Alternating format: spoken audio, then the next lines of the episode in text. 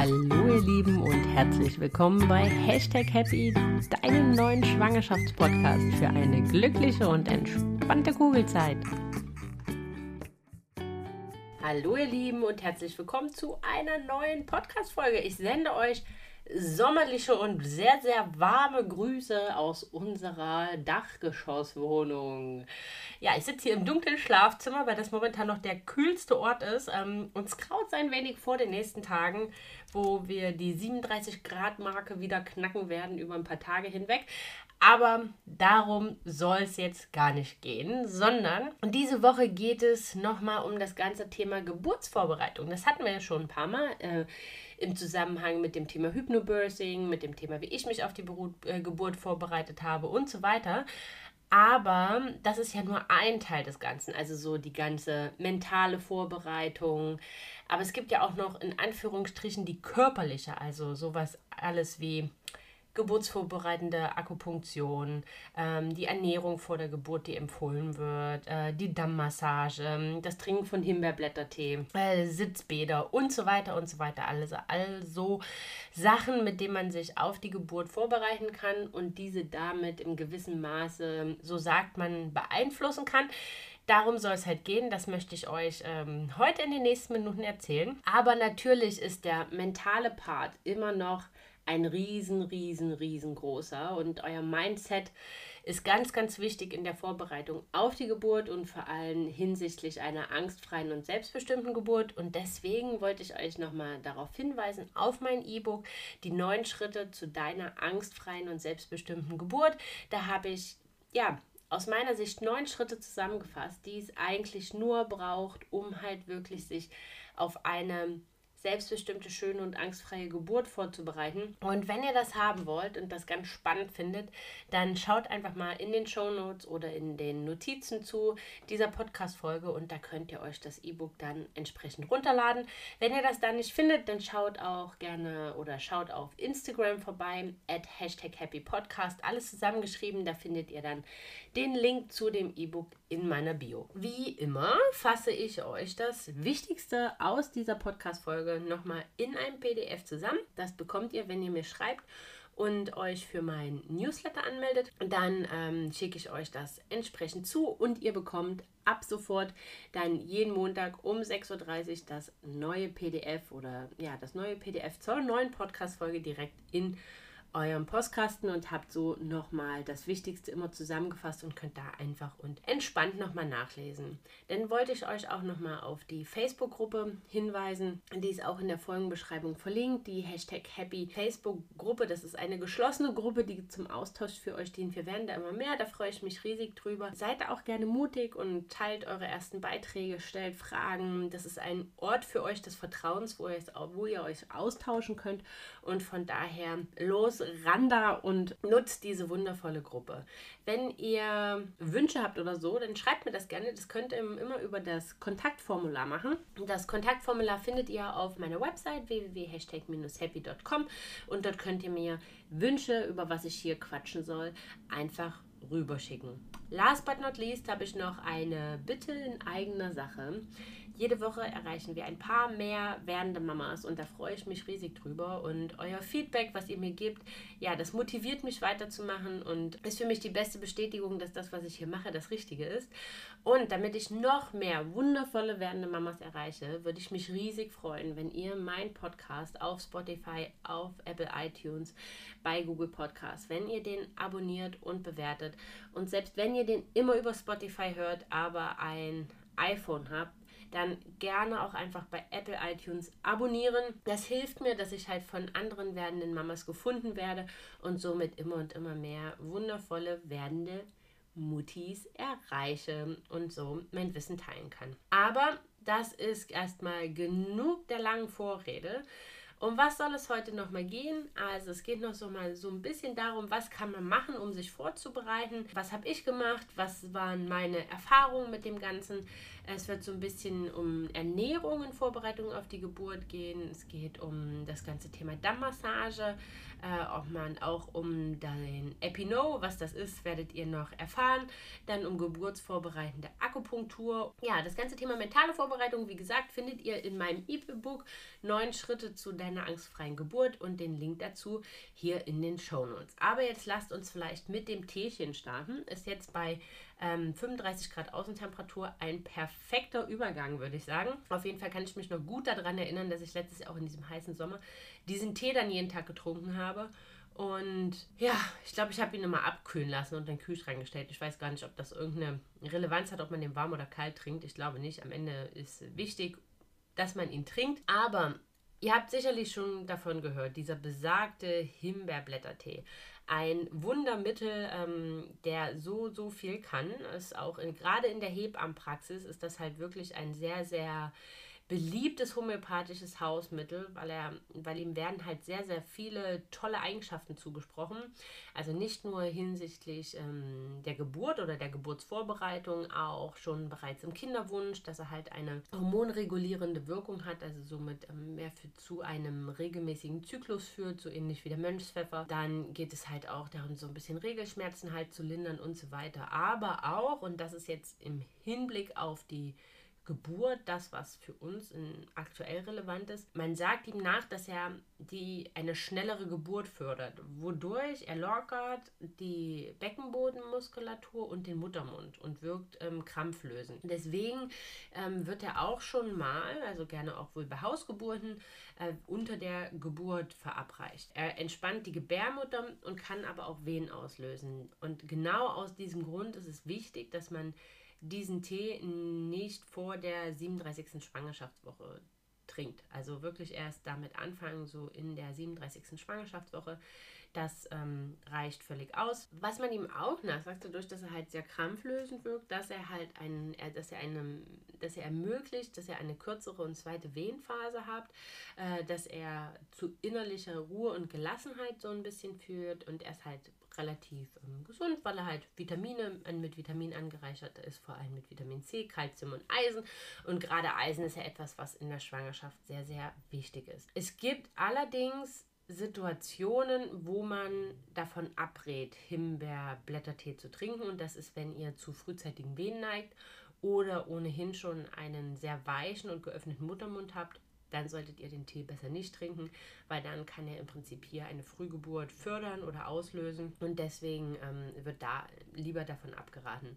Aber diese ganzen Eigenschaften, also dass er eine schnellere Geburt fördert, weil er den Beckenboden und die Beckenbodenmuskulatur und den Muttermund lockert, weil er krampflösend ist, weil er die Gebärmutter entspannt und so weiter. Genau das ist halt der Grund, warum man sagt, dass er den Geburtsverlauf positiv beeinflussen kann, weil die Gebärmutter einfach entspannter ist und somit effektiver arbeiten kann. Und das heißt, dass die Wehen effizienter sind und somit die Geburt weniger Zeit beansprucht.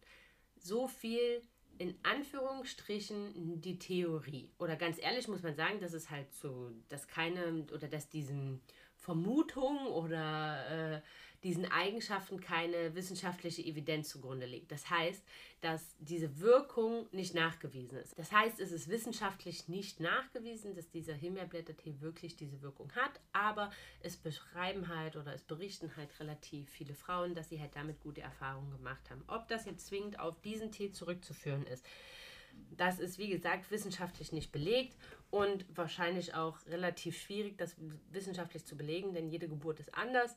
Aber es ist etwas, oder so habe ich das immer gesehen, es ist etwas, was ich selber tun kann oder was ich in der Hand habe, um meine Geburt augenscheinlich zu beeinflussen. Und deswegen habe ich das einfach gerne gemacht, habe den getrunken. Ich finde, der schmeckt auch eigentlich gar nicht schlecht. Ist halt ein leckerer Kräutertee. Und ähm, habe ihn getrunken und habe damit einfach ein gutes Gefühl gehabt und hatte das Gefühl, dass ich damit im Prinzip ja den Erfolg oder den Verlauf meiner Geburt beeinflussen kann. Ob das jetzt am Ende so war und ob er einen Einfluss hatte auf die Geburt, die ich hatte, keine Ahnung, werde ich auch nie erfahren, wird wohl nie jemand erfahren. Und von daher, aber ich finde immer, wenn man schon mal so eine kleine Möglichkeit hat oder das Gefühl hat, dass man selber was bewegen und was in, in Bewegung setzen kann und ähm, was beeinflussen kann, dann ist das schon mal sehr, sehr viel wert. Grundsätzlich muss man sagen, auf keinen Fall vor der 34. Schwangerschaftswoche und im besten Fall eigentlich erst ab der 37. Schwangerschaftswoche, denn er hat halt, wie gesagt, eine sehr durchblutende Wirkung auf die Unterleibsorgane und kann dadurch dann entsprechend Wehen auslösen und das will man natürlich so zeitig auf gar keinen Fall. Wie man ihn trinkt, auch da scheiden sich so ein bisschen die Geister, aber es wird empfohlen, und das hatte mir damals auch äh, meine Hebamme empfohlen, und das habe ich auch von vielen anderen gehört, dass man so ab der 37. Schwangerschaftswoche sieben Tage am Stück jeweils jeden Tag eine Tasse von diesem Tee trinkt.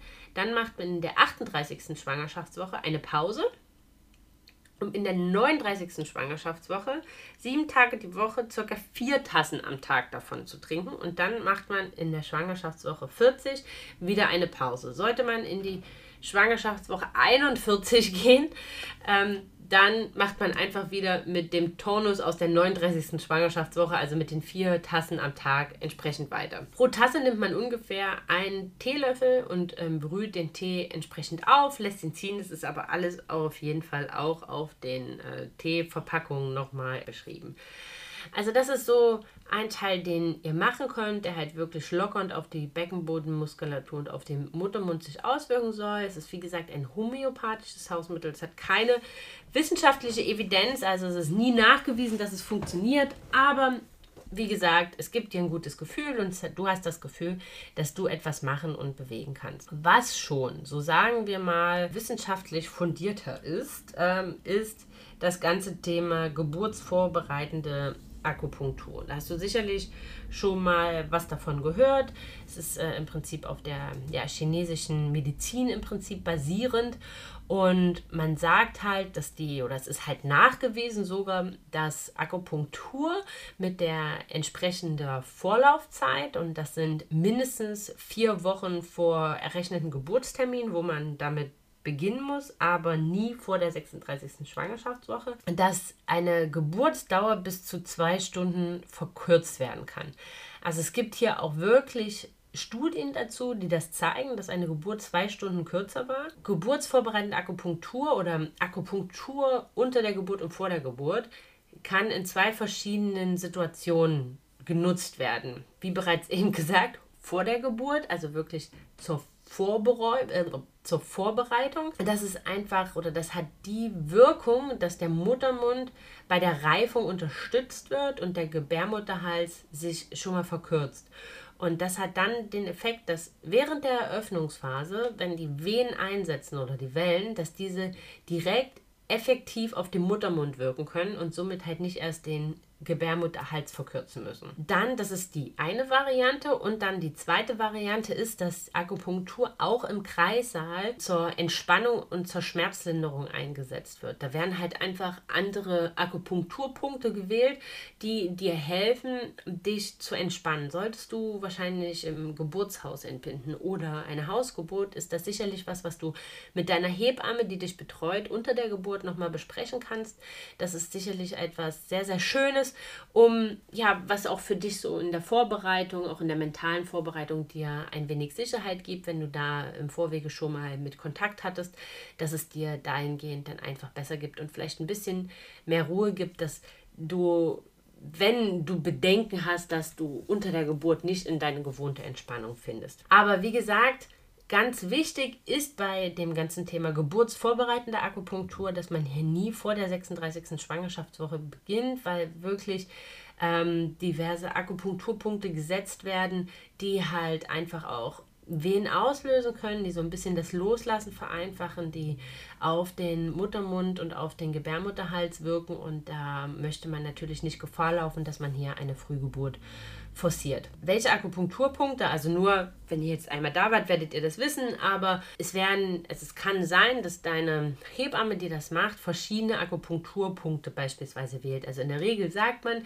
es ist ein Punkt etwas unterhalb vom Knie, denn der kleine C ähm, jeweils links und rechts, also man nadelt immer beide Beine, ähm, weil ja, das immer ein Gleichgewicht sein muss dann äh, den Innenknöchel deiner Füße und an der Wade seitlich. Es kann sein, dass du beispielsweise noch am Kopf eine Nadel bekommst. Das ist eine sogenannte Entspannungsantenne, das was dir die, die hilft dir, dass du halt einfach besser in die Entspannung kommst. Denn diese Nadeln bleiben 20 bis 30 Minuten im Prinzip drin, also in deiner Haut. Ja, in dieser Zeit solltest du dich im besten Fall entspannen, um dieser Wirkung und diesen Energien, die da fließen, freien Lauf geben, zu geben. Die im kleinen C, wenn man die nadelt, die ist echt fies, die ist echt unangenehm, aber ansonsten ist das eigentlich nichts, was wirklich wehtut.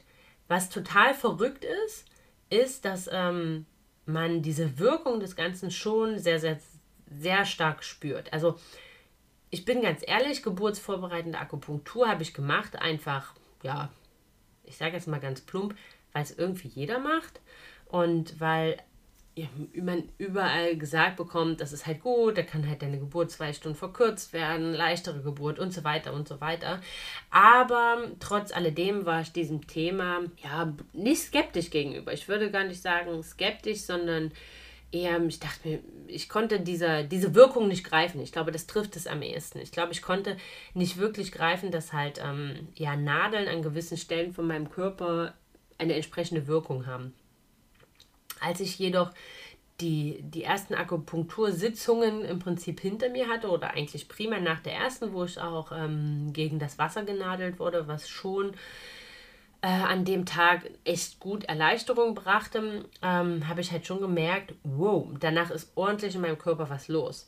Also man merkt das schon, dass diese oder dass man nach dieser Akupunktursitzung, dass da der Körper arbeitet, dass da echt was los ist. Also ich war danach zum Beispiel immer total müde und echt erschlagen und musste mich halt nochmal ausruhen, obwohl ich meistens an den Tagen gar nicht mehr viel großartig gemacht habe, aber ich hatte das Gefühl, ich war mega viel unterwegs gewesen beispielsweise. Und ich habe zum Beispiel immer gemerkt, dass die Lilu nach dieser Sitzung mega aktiv wurde. Also hat, man hat schon gemerkt, in dem Körper passiert irgendetwas, man kann es nicht wirklich greifen, aber dass der Körper entsprechend arbeitet und sich natürlich auf das, was einem bevorsteht, dann auch entsprechend vorbereitet. Nachdem ich bei der ersten Sitzung so ein bisschen, ne, ich würde nicht sagen skeptisch, aber nicht so hundertprozentig wusste, was mich erwartet, habe ich irgendwann diese Zeit eigentlich total genossen. Also ich habe dann immer äh, die Nadeln gesetzt bekommen und dann habe ich mir meine äh, geburtsvorbereitende Affirmation oder die Regenbogenentspannung aus dem Hypnobirthing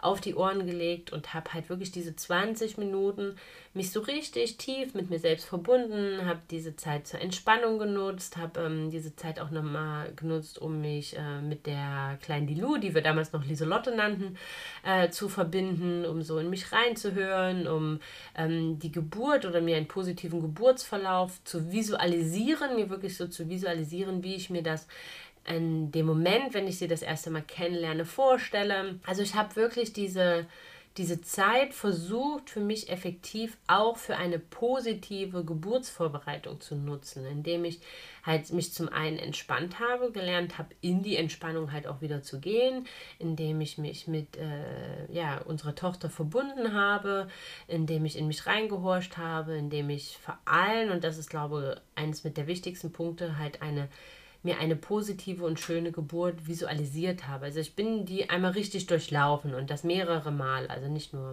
ähm, während ich positive Geburtsaffirmationen halt auch in andere Umgebungen gemacht habe, sondern halt auch dort unter ähm, der Akupunktur bin ich halt wirklich diesen positive, dieses positive Geburtserlebnis schon einmal durchgegangen und dieses Kennenlernen von unserer Tochter.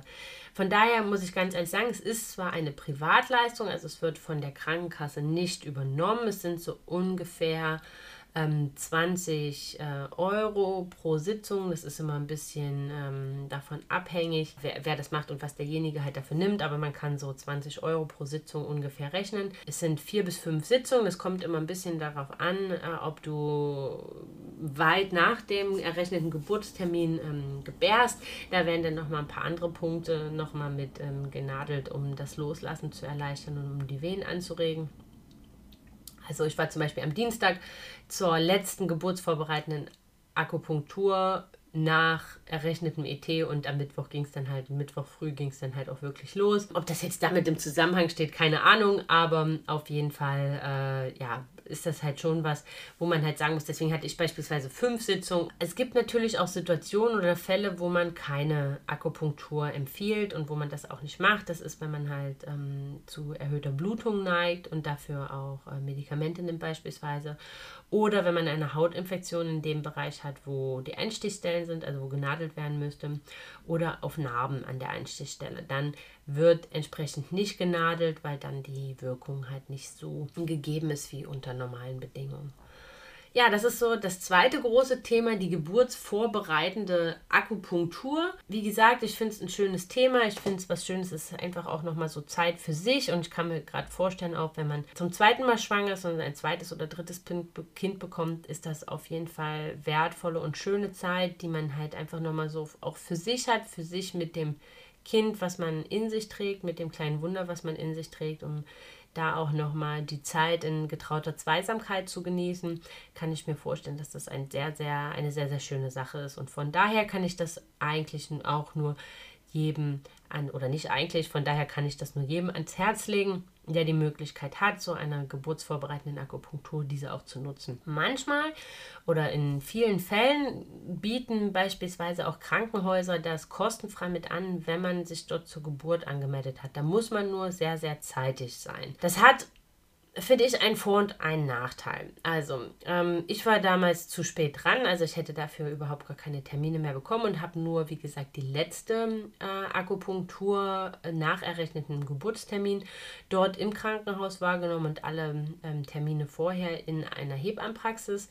Dadurch hatte ich dort ein eigenes kleines Zimmerchen, hatte halt wirklich auch meine Ruhe, habe dafür natürlich pro Sitzung diese 20 Euro bezahlt, aber ähm, hatte die Ruhe, die ruhige Umgebung, hatte auch wirklich die Möglichkeiten, mich zu entspannen, in mich reinzuhören, mich mit, äh, mit der äh, Lilu zu verbinden und so weiter diese Gegebenheiten waren im Krankenhaus jetzt ein bisschen andere, muss man so sagen. Das war halt einfach ein Raum mit äh, Stühlen, der war jetzt nicht wirklich schön gemacht mit mehreren Stühlen. Dann kam eine ähm, Hebamme, hat alle hintereinander weggenadelt, hat einen Wecker gestellt und ist halt wieder rausgegangen. Da saßen dann halt 10 bis 15 Schwangere in einem Raum, die sich halt auch teilweise unterhalten haben. Also da muss man jetzt so sagen, könnt ihr euch vorstellen, das hat jetzt mit richtiger, entspannender Atmosphäre jetzt nicht so viel zu tun, wie das, was ich halt vorher in der Hebammenpraxis erlebt habe. Also das muss man halt schauen. Aber ist natürlich für diejenigen, die das trotzdem in Anspruch nehmen wollen und aber sagen, okay, sie haben halt oder sie möchten diese 120, 100, 100 bis 120 Euro dafür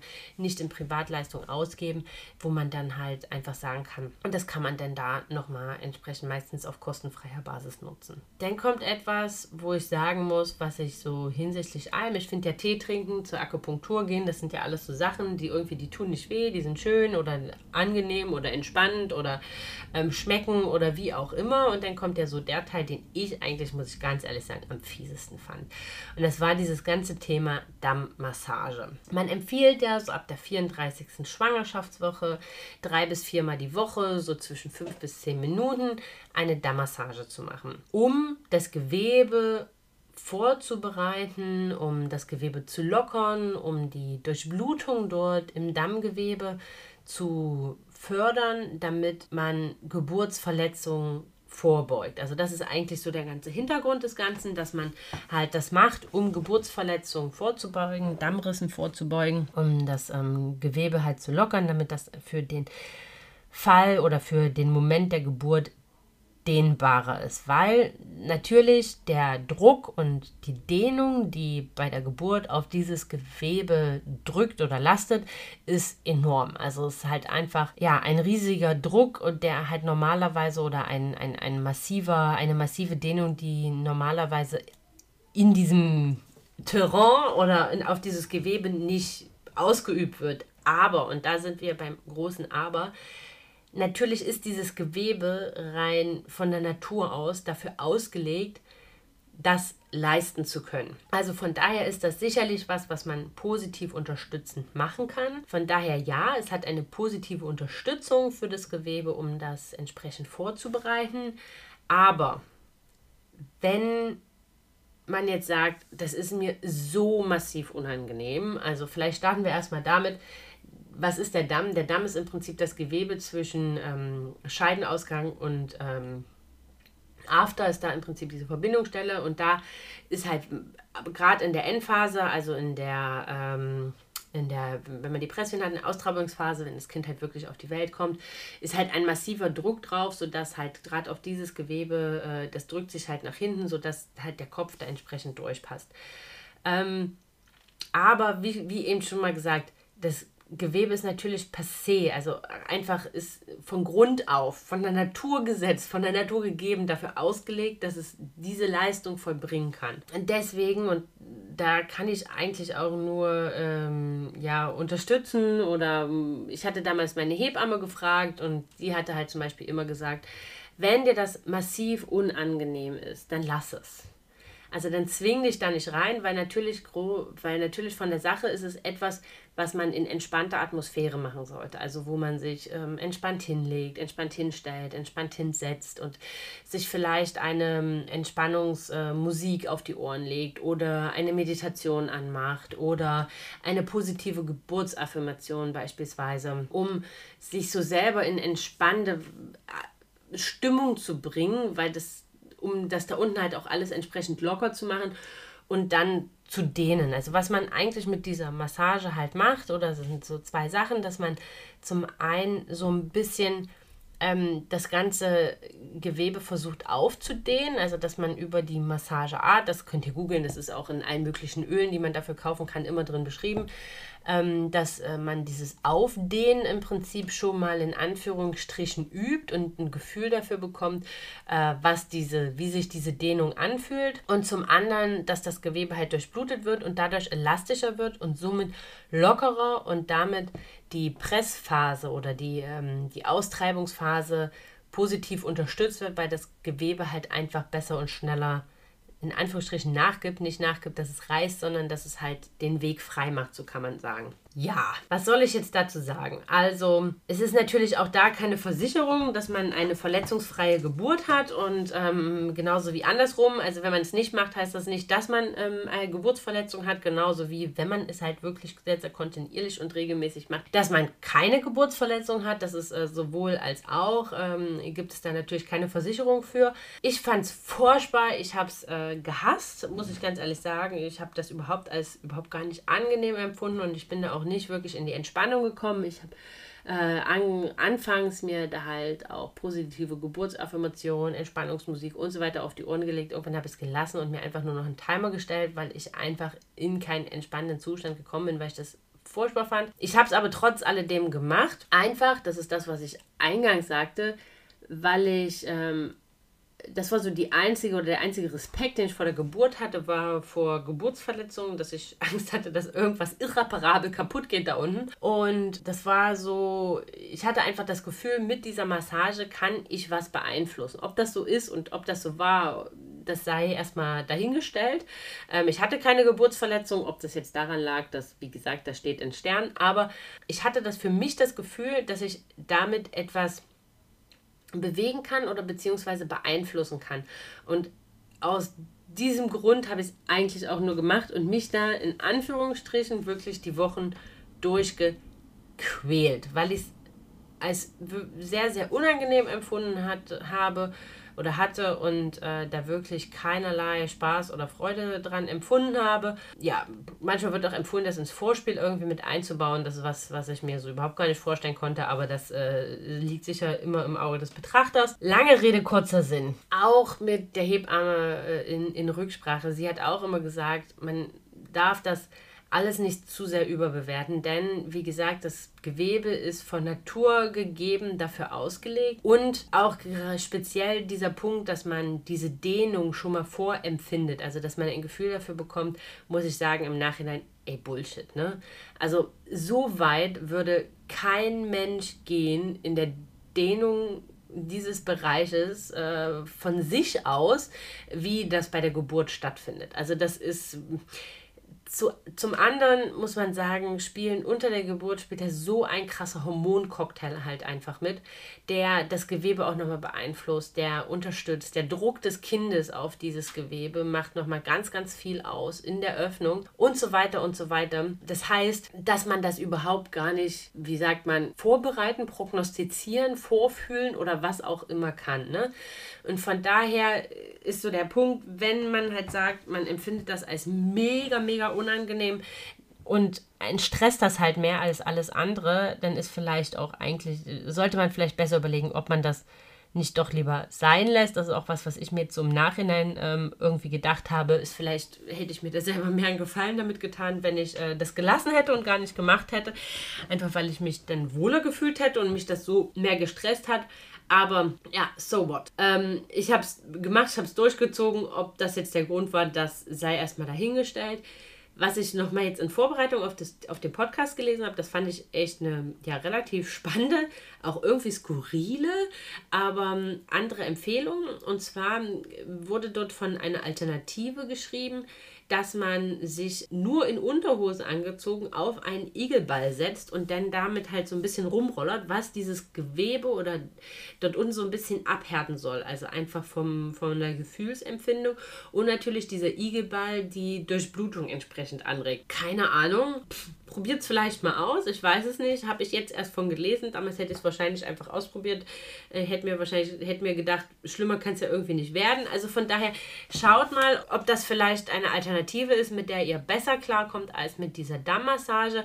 Ich würde trotzdem mh, mm, versuchen, mit dem Öl zu arbeiten, um halt auch einfach da die Haut so ein bisschen elastischer und geschmeidiger zu machen. Also ähm, das ist vielleicht nochmal wirklich eine Überlegung oder eine Idee, die man nochmal mit in Betracht ziehen äh, könnte. Dann gibt es diesen ja, berühmt, berühmt berüchtigten Epino. Epino ist so ein Ballon, so kann man sagen ähm, der sieht so ein bisschen aus wie von so einem Blutdruckgerät. Also dann hat man halt unten so eine Pumpe, dann ist da halt so ein kleiner Ball und dieser Ballon, der bläst sich auf. Also der wird halt im Prinzip klein in die Scheide eingeführt, dann bläst man den auf und dann muss man den wie so ein bisschen rausdrücken. Das soll ja, die, den Kopf bei der Geburt symbolisieren oder vom Gefühl nachempfinden und soll halt dieses Gewebe da schon mal vordehnen. Ich hatte da damals in Vorbereitung auf die Geburt drüber nachgedacht ob ich mir den hole, weil ich mit zwei Mamas gesprochen hatte, die sich damit vorbereitet haben und damit halt gute Erfahrungen gemacht haben. War mir aber trotz alledem irgendwie unsicher, weil ich auch so ein bisschen Angst davor hatte, oh mein Gott, wenn ich das als total schlimm empfinde, vielleicht mache ich mir dann mehr Stress und mehr Angst auf die Geburt hinsichtlich äh, dessen und ähm, habe deswegen, war deswegen so ein bisschen unsicher äh, auf das Ganze bezogen hatte, dann auch mit ähm, ja, drei verschiedenen Hebammen gesprochen, was die davon halten, die halt irgendwie durchgängig so gesagt haben, nee, halten sie jetzt nicht so viel von, weil natürlich einfach viele Frauen da halt dann auch Panik haben, weil man kann dann im Prinzip so symbolisieren, äh, wie viel Kopfumfang das denn jetzt wäre, was man da ähm, jetzt in Anführungsstrichen vorbereitet hat mit diesem Epino. Sagt, dass viele da halt panisch wurden, weil sie dann natürlich gar nicht die Umfänge, Kopfumfänge halt vorbereitet bekommen haben, was auch irgendwo klar ist, weil natürlich unter der Geburt ein ganz, ganz anderer Hormoncocktail einfach in deinem Körper ist, der halt das Gewebe lockerer macht und so weiter und so weiter. Und man selber nie so weit gehen gehen würde, wie gesagt, um diesen Bereich so massiv zu dehnen. Da scheiden sich die Geister, die einen schwören drauf, die anderen verteufeln es. Es ist, was man sagen muss, es ist vor allem ein super Beckenbodentrainer, auch für danach. Also es ist natürlich schon was, womit man sehr, sehr tolles Beckenbodentraining machen kann, auch nach der Geburt. Ob man das jetzt hinsichtlich der Geburtsvorbereitung nutzt, den Kopfumfang da so ein bisschen nachzuempfinden, und äh, wie sich das bei der Geburt anfühlt, das sei jetzt erstmal dahingestellt, aber als Beckenbodentrainer sicherlich eine tolle Sache. Damals fiel für mich die Entscheidung dagegen und da bin ich auch immer noch dabei, weil ich Befürchtung gehabt hätte, dass mich das einfach viel, viel mehr beunruhigt, als dass es mir Ruhe und Sicherheit gibt. Dann gibt es noch das Heublumendampfbad. Klingt jetzt total wild, aber das ist im Prinzip ein Sitzbad, in das man sich reinsetzt. Das ist auch so ab der 38. Schwangerschaftswoche ein bis zweimal wöchentlich. Ein Heublumendampfbad, also ist ein, ein, ein Sitzbad, in was man sich reinsetzt, was den Beckenboden und den Muttermund weicher und geschmeidiger machen soll. Und die Dämpfe des Heuls tragen halt auch dazu bei, dass man selber lockerer wird, dass man entspannter wird. Außerdem haben diese Dämpfe auch auf die Venen eine regulierende Wirkung. Deswegen kann es auch manchmal sein, dass das halt sogar auch ähm, ja, in der Eröffnungsphase nochmal gemacht wird. Ab ET wird es jeden Tag empfohlen. Ähm, das Sitzbad sollte man so roundabout 10 Minuten machen, um halt den entsprechenden ähm, gewebeweichmachenden Effekt zu erzielen. Jetzt aber alle Achtung und äh, ordentlich zugehört. Wer mit Krampfadern oder mit Hämorrhoiden gerade zum Ende der Schwangerschaft aufgrund des hohen Drucks ähm, auf dem Beckenboden zu tun hat, der sollte das auf gar keinen Fall machen, weil er das damit äh, nur noch unterstützt und das schlimmer wird. Also von daher ähm, nur für die, die halt da Hämorrhoiden und Krampfader frei sind im analen Bereich, weil ansonsten tut ihr euch damit auf gar keinen Fall einen Gefallen, sondern macht alles nur noch schlimmer. Ich kann euch da keine Erfahrung zu nennen. Ich habe dieses Heublumendampfbad äh, im Prinzip nie gemacht, weil ich zum Ende halt mit eben besagten kleinen Freunden äh, zu tun hatte und deswegen habe ich das entsprechend nicht gemacht und ähm, habe da jetzt keinen wirklichen Erfahrungsbericht, aber hätte ich sicherlich gemacht, wenn ich diese Probleme zum Ende der Schwangerschaft nicht gehabt hätte. So, last but not least die Luven-Diät. Die Luven-Diät ist benannt nach dem Professor Dr. Frank Luven, dem Leiter der Geburtshilfe an der ähm, Universitätsfrauenklinik in Frankfurt der ähm, außerhalb der Geburtshilfe sich sehr stark mit Ernährungsformen äh, der Logi-Methode, der Low Glycemic Index oder Glücksindex, äh, Glücksdiäten ähm, beschäftigt. Das heißt Low Carb, ja, alle Lebensmittel, die einen niedrigen glykämischen Index haben, damit beschäftigt und das Ganze basiert so ein bisschen darauf. Also der Hintergrund dieser Diät ist folgender, dass man sagt, in den letzten sechs Wochen vor der Geburt ähm, soll man keine Kohlehydrate mehr essen, also keine einfachen Kohlehydrate, die den Blutzuckerspiegel schnell ansteigen lassen und somit einen hohen glykämischen Index haben. Dazu zählen einfache Kohlehydrate wie aus Getreide äh, und Zucker, äh, wie sie in Brot, Pasta, Reis und Süßigkeiten stecken. Dazu zählen nicht so Pseudogetreide beispielsweise wie Quinoa und sowas, sondern ähm, halt wirklich nur Getreidearten, die halt im Brot und so verarbeitet werden. Andere komplexe Kohlenhydrate dagegen kann man bedenkenlos essen, wie Hülsenfrüchte, Linsen, Erbsen, Bohnen, Kichererbsen und so weiter, Milchprodukte, Wildreis, Orangen, Quinoa, Amaranth, Äpfel, Birnen, Nüsse und sowas. Sowas kann man alles entsprechend weiter essen. Es geht halt wirklich nur um einfache Kohlehydrate, die den Blutzuckerspiegel schnell ansteigen lassen. Empfohlen wird hier, dass man spätestens mit so 36, äh, 36 Stunden vor der Geburt kohlenhydratarm ist, um die Wehenschmerzen zu reduzieren. Das ist jetzt natürlich relativ schwierig, weil es weiß ja keiner so genau, wann sind jetzt wirklich 36 Stunden vor der Geburt. Und ähm, deswegen wird empfohlen, dass man das so ja drei bis vier Wochen vor der Geburt damit startet. Was oder welcher Funktionsweise oder welchen wissenschaftlichen Erkenntnissen liegt das zugrunde? Man sagt, dass, oder das, das sagt man nicht, sondern das ist so, ab der 35. Schwangerschaftswoche sind die Lungen des Babys komplett ausgeprägt, also ausgebildet. Es könnte quasi selbstständig in unserer Welt atmen. Und dadurch wird vermehrt Prostaglandine ausgebildet und auch ausgeschüttet. Prostaglandine sind Gewebshormone, die Auswirkungen haben bzw. verantwortlich dafür sind, dass unser Gebärmuttermund sich ausweitet und der Gebärmutterhals sich äh, verkürzt. Das heißt, diese sind kontraktionsvenenanregend. Gewebshormon Prostaglandin kann allerdings nur wirken, wenn es genügend ausreichende Andockstellen oder Rezeptoren zur Verfügung hat, um dort andocken zu können. Jetzt ist das kleine Problem, dass dieselben Rezeptoren, wo sich das Prostaglandin, also dieses Gewebshormon, was auf die Ausweitung ähm, des Muttermundes und auf die Verkürzung des Gebärmutterhalses wirkt, dass dieselben Rezeptoren auch von dem Hormon Insulin besetzt werden, die vor allem bei Blutzucker, die vor allem äh, oder welches vor allem bei Blutzucker steigernden Mahlzeiten produziert wird.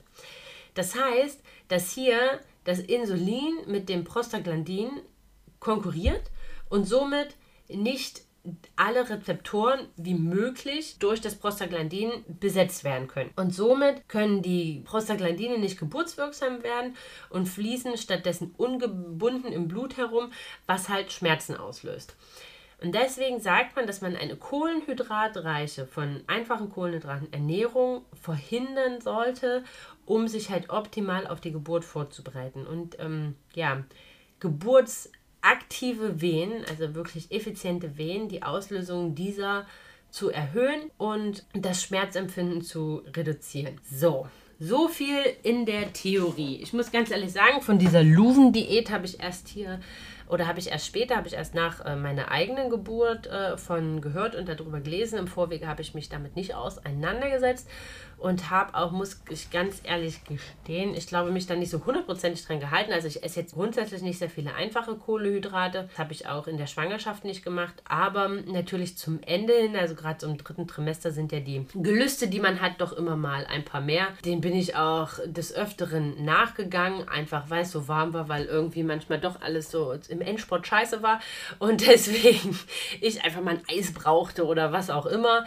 Und von daher bin ich dem jetzt nicht so hundertprozentig nachgekommen, aber es ist natürlich was, was rein von der Erklärung sehr, sehr logisch erscheint. Und ich glaube, sollte ich nochmal ähm, ja, in den Genuss einer zweiten Schwangerschaft oder sollten wir uns dafür entscheiden und wir ein zweites Kind bekommen, würde ich das, glaube mal ausprobieren, gerade so in den letzten Wochen, ähm, weil sich das für mich schon ja, sehr, sehr logisch herschließen oder herleiten lässt und ich dann von solchen Ansätzen eigentlich immer grundsätzlich begeistert bin, wenn man mir die halt wirklich äh, wissenschaftlich fundiert erklären kann. Und das kann man anhand äh, dieses Beispiels Beispiels mit ähm, den Rezeptoren und von daher würde ich es auf jeden Fall mal probieren. Ja, ihr Lieben. Aber auch da muss ich ganz ehrlich sagen, also ich glaube, und das ist halt auch ein sehr, sehr schöner Abschluss zu dem ganzen Thema. Egal ob Heublumendampfbad, egal ob Dammmassage, egal ob Epinot, egal ob Luvendiät, egal ob Himbeerblättertee. Zwingt euch in nichts rein. Unser Körper ist dafür ausgelegt, rein von der Natur gegeben, dass wir Kinder zur Welt bringen. Und es braucht diese ganzen Hilfsmittelchen nicht wirklich. Früher sind auch in der Steinzeit oder wann auch immer sind auch Kinder ohne all das zur Welt gekommen und die Menschen haben überlegt und denen geht's gut und in anderen Völkerstämmen kommen auch Kinder ohne all das zur Welt. Und von daher, ich möchte nicht sagen, dass man das alles nicht machen soll, denn auch ich habe viele der Sachen gemacht, einfach wie gesagt, weil ich das Gefühl hatte, dass ich damit was beeinflussen kann und meinen Beitrag für die Geburt geben kann, die ich mir wünsche. Aber wenn ihr irgendwas eklig, furchtbar, grässlich, ekelhaft, unangenehm, kaum zu ertragen oder was auch immer empfindet, dann lasst es dann ist das am Ende nichts, was euch positiv auf die Geburt vorbereitet, sondern etwas, was euch eigentlich nur stresst, in was ihr euch reinzwingt, was irgendwo eine negative Verknüpfung auch im Gehirn habt, die ihr dann im Zweifelsfall mit in die Geburt nehmt. Und das ist dann halt völlig kontraproduktiv und hat überhaupt gar nichts damit zu tun, dass ihr euch positiv und ähm, angstfrei auf die Geburt vorbereitet, sondern dann halt irgendwo mit einer negativen Behaftung da reingeht. Und das ist etwas, was man ja grundsätzlich vermeiden möchte, um die Geburt zu haben, die man sich vorstellt und die man sich wünscht. Und ich glaube, das sind ganz schöne abschließende Worte. Ich hoffe, euch hat ähm, der kleine Einblick gefallen. Ich hoffe, euch hat euch hilft das ein bisschen, euch selber halt vorzubereiten. Wie gesagt, ich möchte euch nochmal auf mein kleines E-Book hinweisen, neun Schritte zu eurer angstfreien und selbstbestimmten Geburt.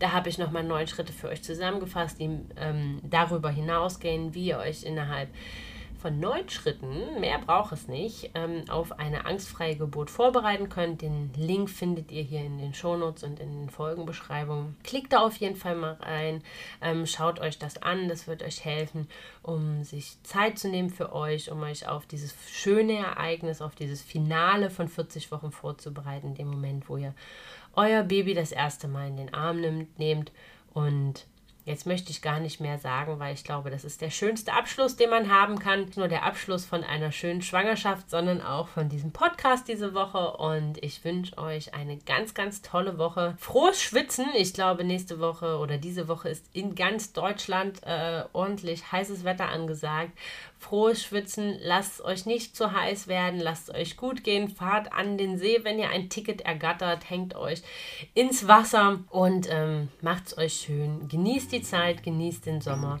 und dann hören wir uns nächste Woche wieder.